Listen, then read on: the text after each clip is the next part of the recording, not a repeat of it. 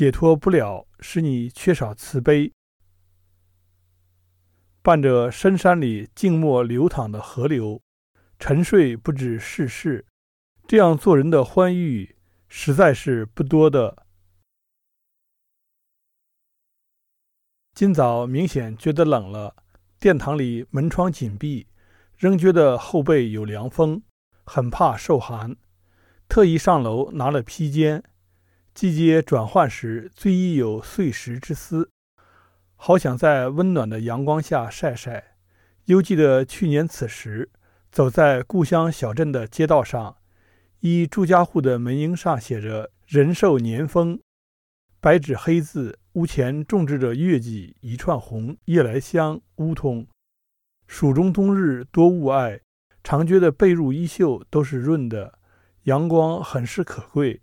山中有一木亭，上面挂了一副对联，写的是“山路本无雨，空翠湿人衣”，这是很写实的。高中时，冬天里也是起得很早，雾气很大，坐在教室里往窗外看去。白茫茫一片，用宛若仙境来形容也不为过。从前的天总不太昭朗，我一直以为蜀山带着忧郁的色彩，却不是一味的苦闷，其中深藏解脱之法。心明之人可以慈悲济苦。古时候入过蜀的人都写了很多词章，大约是真的令人难以忘怀。天冷也有好处。梅花闻起来更香。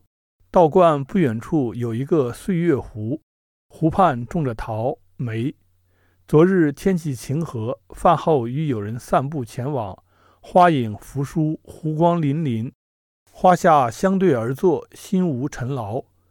不啻神仙中人，想起钱穆先生《湖上闲思录跋》中写道：“微闲容相忆，言入隔世。”却念生平，有此一段霞归，堪作回忆，弥自珍惜。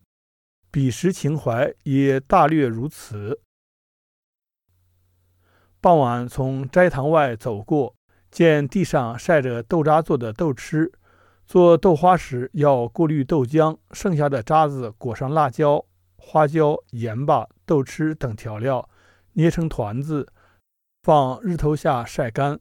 要吃时取出来一点，过点油，给菜增味。近日阿姨们还在做豆腐干，白白生生的豆腐块码在竹篮里，厚得像砖。这也是故土的风物。住在山上的人家，岁岁年年都要做的食物，看到就不由想起些什么。譬如某个夏日的午后，檐下堆着的柴火，摇过的蒲扇，虽没有什么关联，但同样令人心安。